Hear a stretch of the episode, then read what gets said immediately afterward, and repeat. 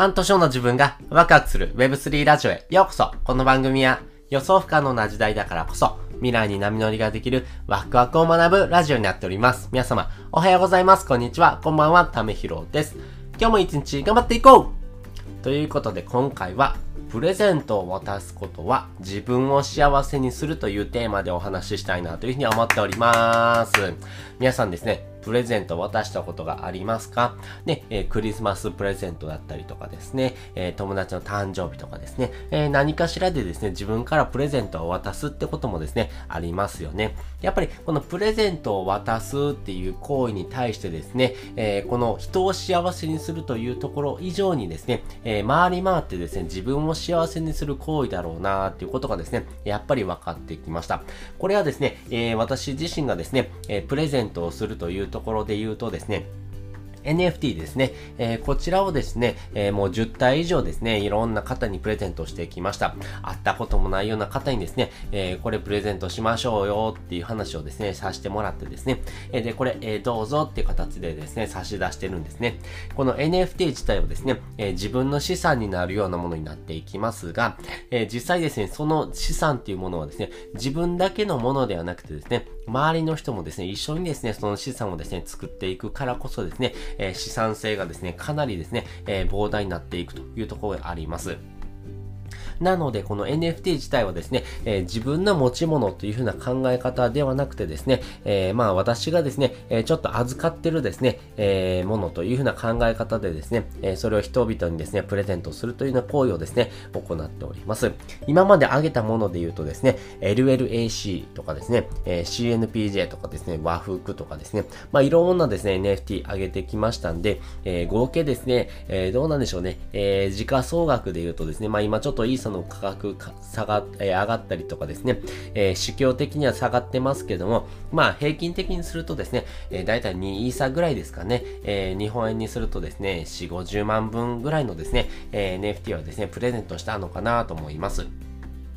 なぜですね、それぐらいのお金をですね、プレゼントしてきたかなんですけども、この自分の財産にする選択肢もあったんですけども、えー、この贈与というところはですね、人間が本来持ってる本質であってですね、AI がですね、えー、今いろんな AI 出てきてますよね。えー、チャット GPT とかですね、オート GPT とかですね、いろんな、え AI がですね、出てきておりますが、やっぱりこの AI ではですね、え代用できないようなですね、人間本来が持ってるですね、えポイントになっていきます。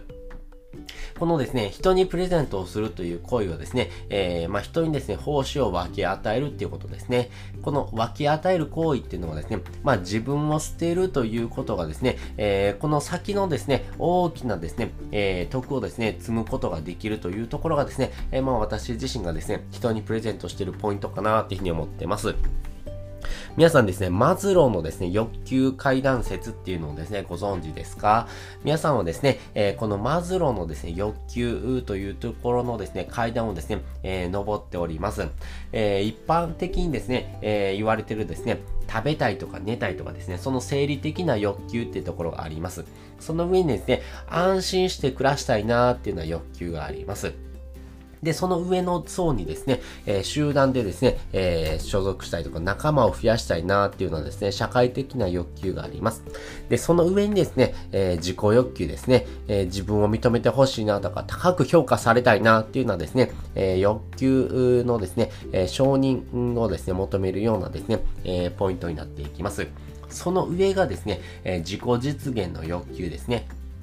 要は自分の使命にですね、えー、突き進むようなですね、欲求っていうのがですね、えー、頂点にあります。えー、こういうふうなですね、欲求をですね、満たすからこそですね、えー、後々ですね、自分の得っていうところ、そして、えー、自分自身がですね、人に何かをプレゼントすることによって、えー、そのプレゼントされた側の人はですね、あ、ためひろさんにですね、プレゼントされたんだなってことがですね、えー、思い出されますし、やっぱりそういったですね、プレゼントを送り合うっていう行為がですね、えー、人間本来が持ってるですね、えー、本質であってですね、AI が代替できるようなものではないというところがありますんで、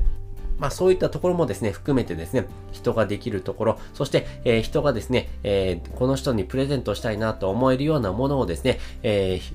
まあ作っていく、そして、え、それをですね、分け与えていくことがですね、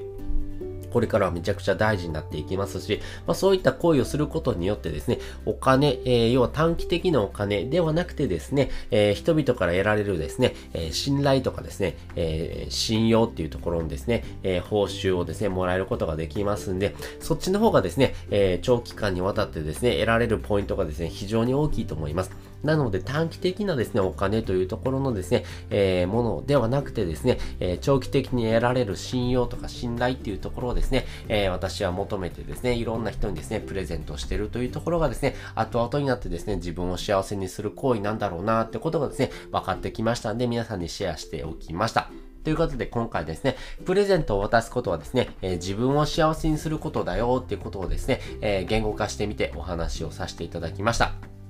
そして本日の合わせて聞きたいです。本日の合わせて聞きたいはですね、えー、成長産業でお金を稼ぐ3つの方法っていうテーマのですね、リンクをですね、えー、概要欄にリンク載せております。皆さんですね、お金を稼ぐときにはですね、やっぱり成長産業であればあるほどですね、お金って稼ぎやすいってご存知でしたか？やっぱりお金っていうのはですね、えー、これからですね、伸びてくる産業、そしてそこに集まってくる人、そういった環境によってですね、えー、お金の集まり方が変わっていきます。なので、これからはですね、どういうふうな産業にですね、お金、えー、そして人、そして環境がですね、変わってくるのかっていうとですね、やっぱりこういったですね、えー、新しいテクノロジーとかのですね、発展するような産業ですね、えー、この Web3 の産業がですね、もうこれから伸びていくのはまあ間違いないというところがありますんで、えこの産業にですね、今からでもですね、ベットしておいてもですね、全然遅くはないのかなと思ってます。